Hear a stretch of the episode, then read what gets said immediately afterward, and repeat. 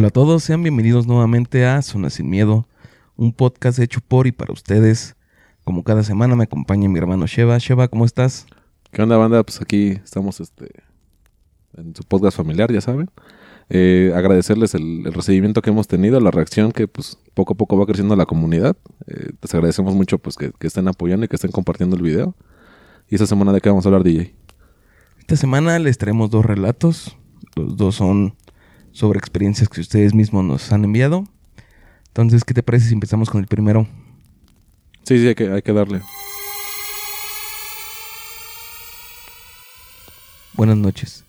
Me alegra poder escuchar sus historias y también compartirlas con mis amigos y familiares.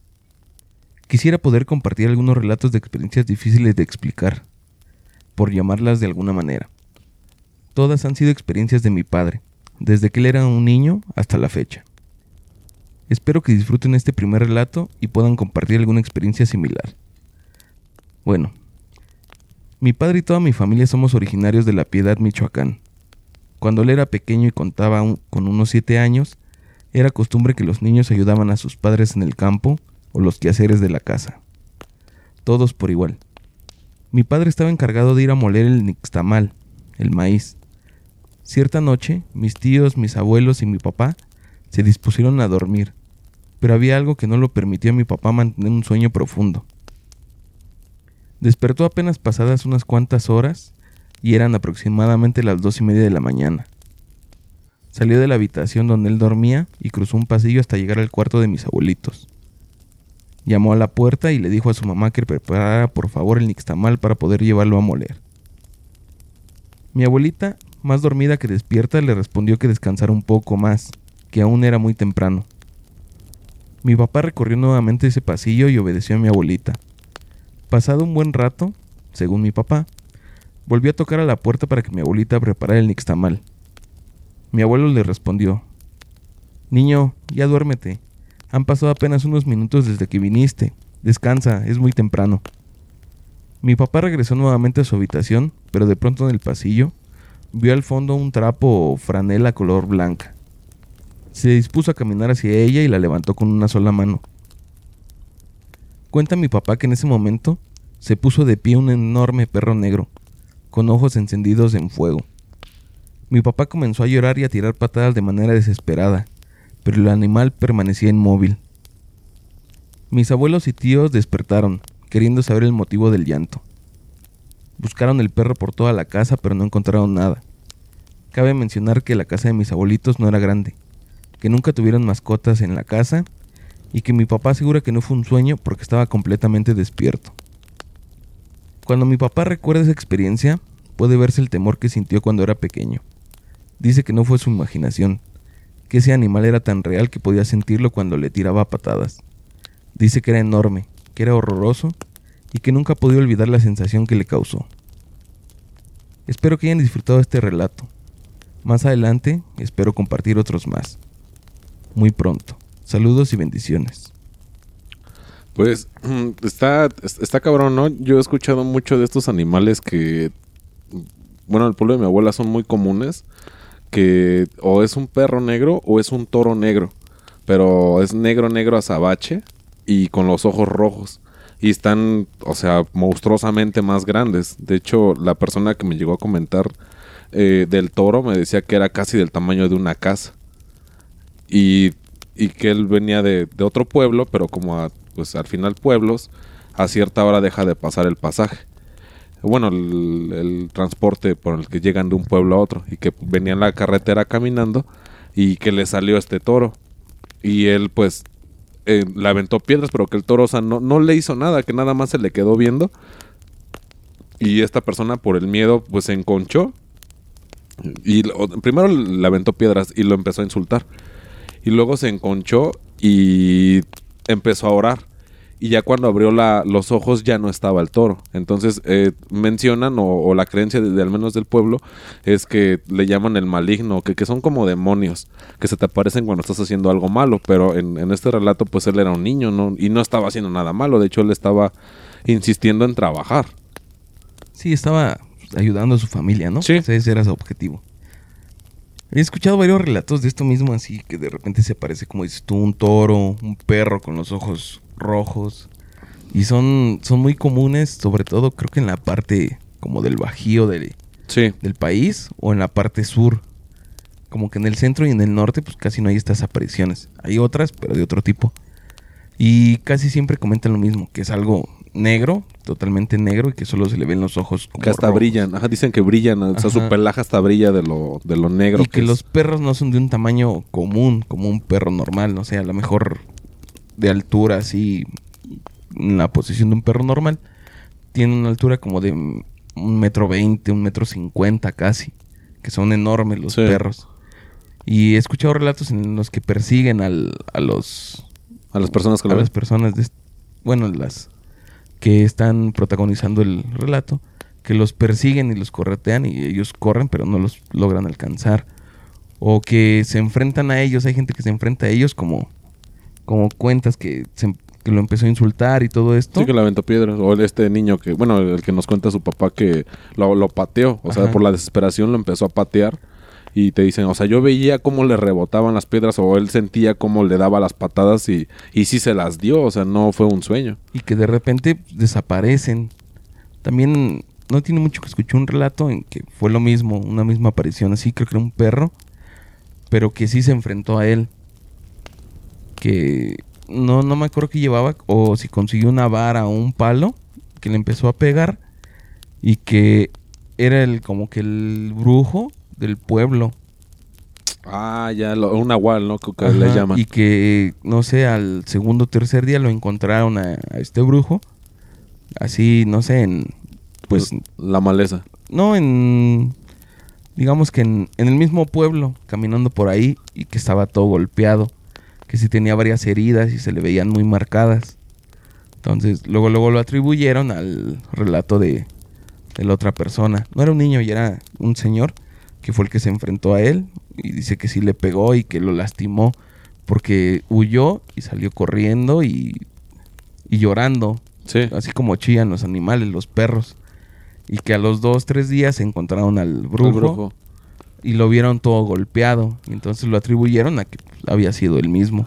Ah, fíjate, referente a los nahuales, eh, también en el pueblo de mi abuela creen mucho en, esos, bueno, en estas personas que se transforman en animales.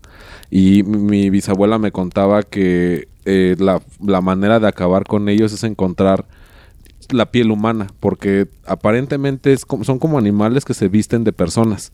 O sea, es la explicación que le dan ahí en el pueblo y que al momento de ya volver a su, a su forma natural, dejan la piel humana por lo general así como encima de un árbol o recargado en, troncos. Y si la encuentras, eh, dicen que es, que es así como, como plástico. O sea, me lo describe mi abuela que era como una bolsa de plástico, pero color carne. Que, la, que le tienes que echar sal para que ya no se la pueda volver a poner y se quede en esa forma.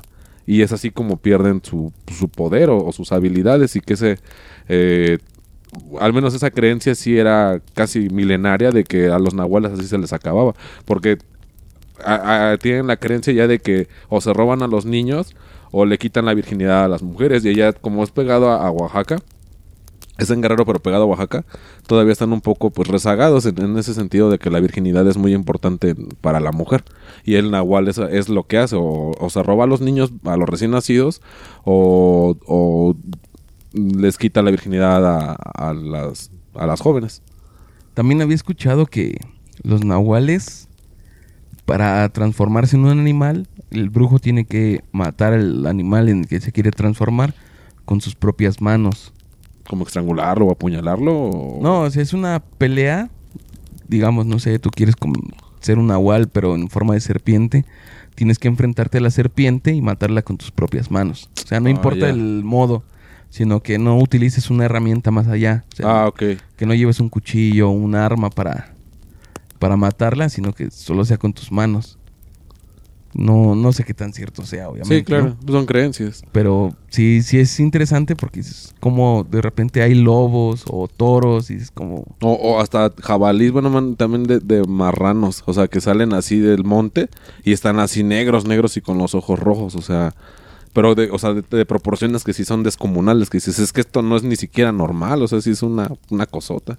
Y también hace poco escuché un relato donde una señora dice que su hija es un nahual, pero que nació así. Ella platica que se dio cuenta, bueno, no se dio cuenta, sino que hubo una ocasión en que tuvo un perrito pequeño a su casa y dice que ya no tenía animales y que la vivienda más próxima pues estaba muy retirada. Ok. Dice, entonces pues, no era posible de que un perro de allá llegara hasta acá. Y que su hija eh, era recién nacida, tenía días de haber nacido. Y que vio ese perrito que entró a la recámara de su hija. Pero que como que una fuerza no le permitió como que levantarse del lugar donde estaba e ir a ver a su hija. Hasta que llegó su esposo. Ya cuando llegó su esposo le contó esto. Le dijo, ¿sabes qué? Se metió un perrito, está en la habitación de la niña, pero yo por más que quería no me podía mover. Entonces su esposo ya fue a ver y no encontró nada. Dice, mi casa era muy pequeña y yo nunca vi que saliera el perrito o de ahí. forma de salir de la habitación.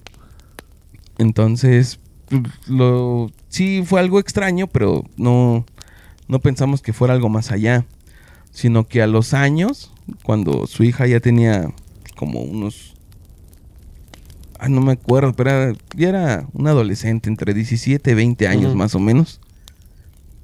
Que fueron a quedarse a la casa de unos familiares o unos amigos, no recuerdo bien, pero que también era así como en Pueblo. como en pueblo, como en una granja, Ajá. porque tienen sus animales de granja. Y dice que, que el dueño de la casa le dijo que, que habían matado a todos sus pollos, que tenían sus pollos, sus gallinas, y que los mataron a todos. Y que cuando ella entró al cuarto donde se quedaba con su hija, vio a su hija llena de sangre. Y se espantó porque pensó que pues, algo le había pasado, se había herido o algo así. Y que no, realmente no, no tenía ninguna herida. Era sangre de animales. Y que también tenía plumas, así en Sí, su sí, ropa. Impregnado. plumas. Y entonces ella lo atribuye a que fue su hija quien, quien los, quien los atacó. Dice que su hija en ningún momento salió de la habitación porque ella estaba, digamos, platicando con el señor en, en la sala, ¿no? Sí. No, no recuerdo bien, pero supongamos que la sala y que la habitación donde se quedaban, para salir de ahí tenías que pasar directamente por la sala y que no había algo más por donde salir. O sea que sí había ventanas, pero tenían protecciones. Entonces no había forma de que su hija saliera y hiciera los destrozos o todo esto, así como si tuviera un desorden mental y que regresara. Dice que, que eso no pudo haber pasado. Entonces ella lo que dice es que lo su atribuye hija es- a, ajá, a un nahual. que, que su hija es un nahual. Que porque, no me acuerdo, creo que contó otra experiencia que tuvieron así más o menos. Del mismo tipo, en la que se vio involucrada su hija. Pero que su hija también estaba junto con ella. Creo que estaban dormidas en la misma habitación. Pasó todo esto. Y ya después su hija tenía así como que marcas de que había Se habían defendido o había recibido Ajá. un ataque, ¿no? Sí. Y ella lo que lo que relata es que pues, su hija es un nahual, pero que nadie en su familia antes había tenido eso. Entonces ahí es donde surgió mi duda porque ves que te digo que había escuchado que los brujos para convertirse en un nahual tienen que combatir con el animal en el que quieren convertirse y esta señora dice que no, que su hija nació así.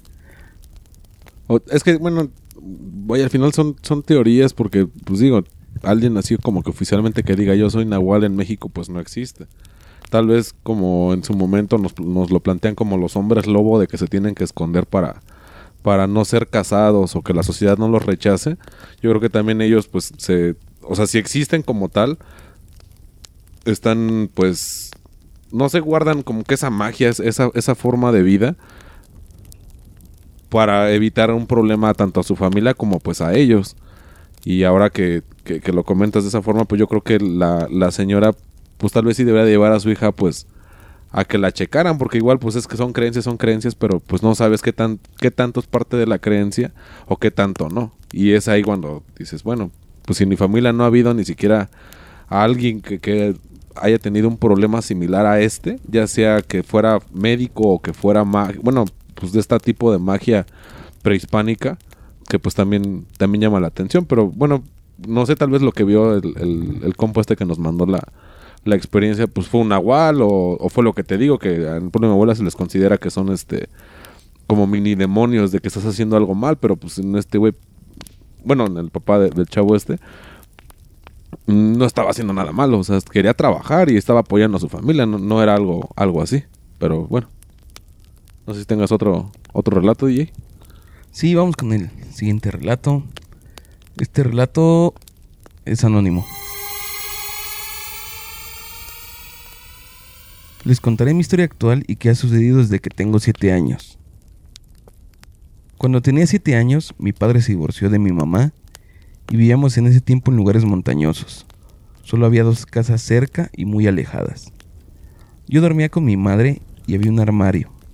Arriba de este armario había un frasco envuelto en cinta adhesiva negra. Abrí el frasco sin saber nada y adentro había como un agua espesa negra con grumos. Lo cerré y cuando se hizo de noche nos acostamos a dormir mi mamá y yo. La primera noche no sentí nada. El segundo día me desperté a altas horas de la noche y miré hacia mis pies y vi la cabeza de mi padre decapitada y con unos ojos de gato mirándome fijamente. Yo grité del miedo y mi madre se despertó, y cuando prendió la luz lo que había era una manta, pero yo vi ahí la cabeza de mi padre. Le dije a mi madre que había visto un frasco y ella lo buscó, lo llevó con su hermano y acudieron a un brujo. Este dijo que era un cuau, o así lo llaman. Es un tipo de brujería. No se sabe para qué sería, pero desde ese día no he dejado de levantarme dormido, corriendo, gritando y huyendo de algo. Todos los días ha sido eso. Me han llevado con curanderos y doctores y no me encuentran nada. Actualmente mi madre ha regresado con mi padre. Yo aún sigo durmiendo con mi madre, pues por esto siento mucho miedo. Ellos tienen miedo de que en la noche me caiga de la cama o me suceda algo. Cuando esto pasa, actualmente, en mi mente siento que mi padre no está, y cuando me siento en la cama y miro hacia un lado, veo una silueta negra y en mi mente me siento solo. Lo miro y me pregunto, ¿quién es esa persona? Me levanto asustado tratando de vivir de eso que veo, pero no estoy consciente, todo eso lo hago dormido. Ayer por la noche sucedió esto mismo y me levanté y no vi la silueta, pero vi muchísimas manos que me querían agarrar y yo me tiré de la cama como queriendo huir y me caí de espaldas y comencé a patalear. Cuando desperté me di cuenta que en realidad las manos eran las de mi papá agarrándome para que me calmara. Casi me rompo una pierna y la espalda por el golpe. Hace un año me sucedió algo que no se me olvida y fue estando despierto. Estaba en mi cama con mi celular y vi una cosa con la silueta como de una persona pero deforme, que entró a mi cuarto. Yo empecé a gritar en ese momento. Mis padres estaban en la cocina y era de noche. Esa cosa se me lanzó y me agarró de las piernas y me jalaba. Yo estaba paralizado de miedo, casi no podía hablar y la cosa me arrastró hasta la puerta. Hice lo posible por alzar la voz y grité, papá. Él me escuchó y fue corriendo y entonces eso desapareció. La verdad tengo muchas experiencias similares y cuando a veces mis padres se van a trabajar y me quedo solo en la casa de día, siento que algo me observa o siento que algo entra al cuarto. La verdad, en alguna parte siento que mi mente es mi enemiga, ya que hace alusiones de cosas y eso me asusta más. Hace unos cuatro días estaba en la cama y oí en el cuarto de al lado a alguien que tosía. Quise ir a fijarme, pero no fui por miedo. Sonará tonto o vergonzoso, pero Actualmente tengo 15 años y sigo durmiendo con mis padres por esto mismo. No sé qué me podría suceder si llego a dormir solo. Es que es muy delicado, ¿no, güey? Porque él tanto habla como de posiblemente una enfermedad mental, pero no, no nos explica si al- en esa experiencia de cuando lo arrastraron hacia la puerta, si tenía marcas de ese forcejeo, güey. Porque por mucho que la mente te quiera jugar, pues ya son rasguños, son marcas que tú no te estás haciendo. O sea, sus padres también, yo creo que dentro de los problemas que puede tener en- por la etapa, eh, ya es muy recurrente y muy reiterativo el, el hecho de que esté, esté viendo este tipo de alucinaciones o este tipo de, de eventos paranormales y ya fueron con un pues con un brujo a, a que a explicar qué, qué fue lo que el, chavo este eh, encontró. Y a pesar de que le dijo que era pues no no lo, no lo curaron o sea porque tal vez sí traía muy mala vibra o era un trabajo que alguien externo al- a la familia dejó ahí pues para dañar a la familia. Y este chavo se pues consumió toda esta mala energía y es lo que lo, lo sigue atormentando. También creo que probablemente, o sea, no, no quiero decir que su historia es falsa, sino que él está poniendo un poco de sí para que esto suceda. Como que se está sugestionando. Siento que también en parte es eso. O sea, no, no niego que haya sucedido lo que dice, sino que también él está como que predispuesto a sentir o escuchar estas cosas. Es que no, no te creas, güey, porque yo hubo un momento de que me dio demasiadas parálisis del sueño, pero bueno, te digo demasiadas, eran cuatro por semana o cinco, güey, pero en un lapso como de dos meses. Y me acuerdo mucho de la última vez, güey, que me tocó dos veces en la misma noche. Y la primera dije, "Oh, ya iba a empezar. Entonces empiezo a sentir pues todo el procedimiento. Me despierto, bueno, logro despertarme y, ya me empieza a vencer otra vez el sueño. Pasa, yo considero que como unos 20, 30 minutos de que ya me había dormido y me vuelvo a dar. Pero me dio más fuerte, sentía mucha más presión en el pecho. Entonces, eh, yo duermo en un cuarto continuo con mi mamá. Y la verdad, yo teniendo veintitantos, güey, fui con ella y le dije, oye, dame chance, porque la neta está bien pesado dormir allá.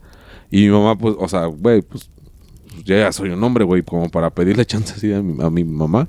Me dijo, sí, acuéstate. Y me dijo, ¿qué pasó? Entonces, en lo que yo le estaba contando, pues le ganó el sueño. Dije, ah, chale, pues ya nadie me está viendo. Pero lo curioso es que en la parte de, de- del cantón, hasta arriba están los tinacos de agua. Y en la plataforma donde están puestos los tinacos no hay nada. O sea, hay ollas y cosas así como para fiestas grandes, pero realmente no, no hay otra cosa. Entonces esa noche empezaron a arrastrar unos ladrillos y los dejaban caer, güey. Los arrastraban y se caían. Se arrastraban y se caían.